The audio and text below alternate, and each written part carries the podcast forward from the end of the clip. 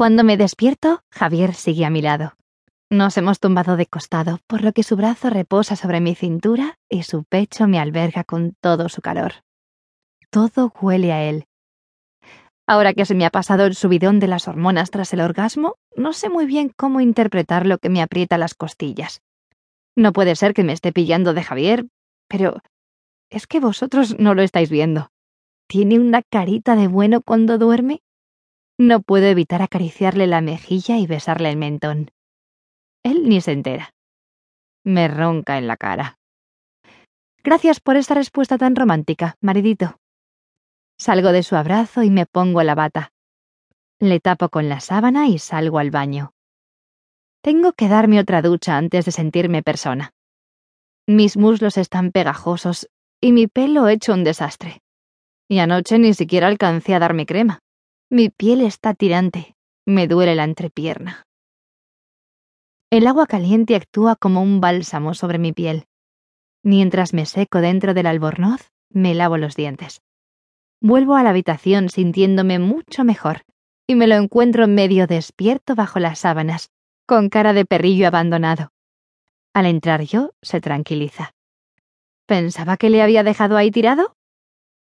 ¿Cuántas veces lo habrá hecho él con otras chicas? Buenos días, canturreo. Él se frota la cara y se estira, regalándome una vista estupenda de sus pectorales de mármol. Buenos días, he dormido genial. Por cómo roncabas, no hace falta que lo jures. Alza una ceja.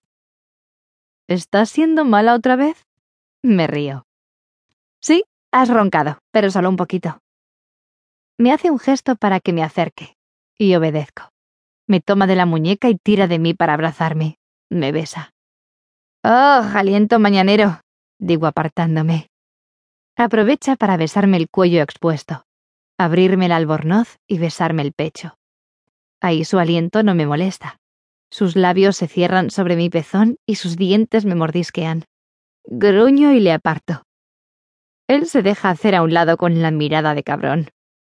Tiene algo que me impulsa a acercarme otra vez y abrazarle. Tonteamos un rato.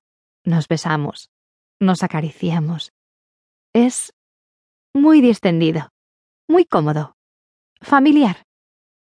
Creo que necesito pensar, pero no sé si puedo hacerlo ahora. Logramos levantarnos de la cama y hacer cosas productivas. Intentamos llevar a cabo nuestras rutinas. No sé él, pero yo no dejo de pensar en anoche, en las sensaciones que me dieron sus labios, en el agradable calor a mi lado cuando he despertado. De vez en cuando me sorprendo con un suspiro. Me he vuelto gilipollas perdida. Me he vuelto gilipollas por Javier. Si me lo hubiera planteado hace una semana, me habría reído de la idea. Pero creo que he visto una parte de él que me negaba a ver antes. Eso y que él se ha esforzado por comportarse conmigo de otra manera. Como si fuese algo más que un objetivo, un premio a ganar. Ahora somos dos personas iguales que disfrutan de la misma manera. Belén, te has vuelto tonta del todo. Por la tarde tengo ganas de estar con él. Después de comer fuera y atender mis asuntos, vuelvo y camino sigilosamente por el pasillo. A esta hora, Javier debe de estar en su despacho haciendo cosas tan importantes como jugar al solitario o masturbarse viendo porno. Ya lo he interrumpido alguna vez, Creo que si se está masturbando será pensando en mí, lo que hace que atraparlo sea muchísimo más interesante para mí. Se me ocurren cosas que podría hacerme sobre su escritorio, o que yo podría hacerle a él, y se me hace la boca agua.